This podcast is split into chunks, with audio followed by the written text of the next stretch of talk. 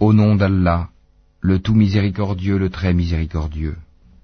Par le figuier et l'olivier, et par le mont Sinin, et par cette cité sûre, nous avons certes créé l'homme dans la forme la plus parfaite.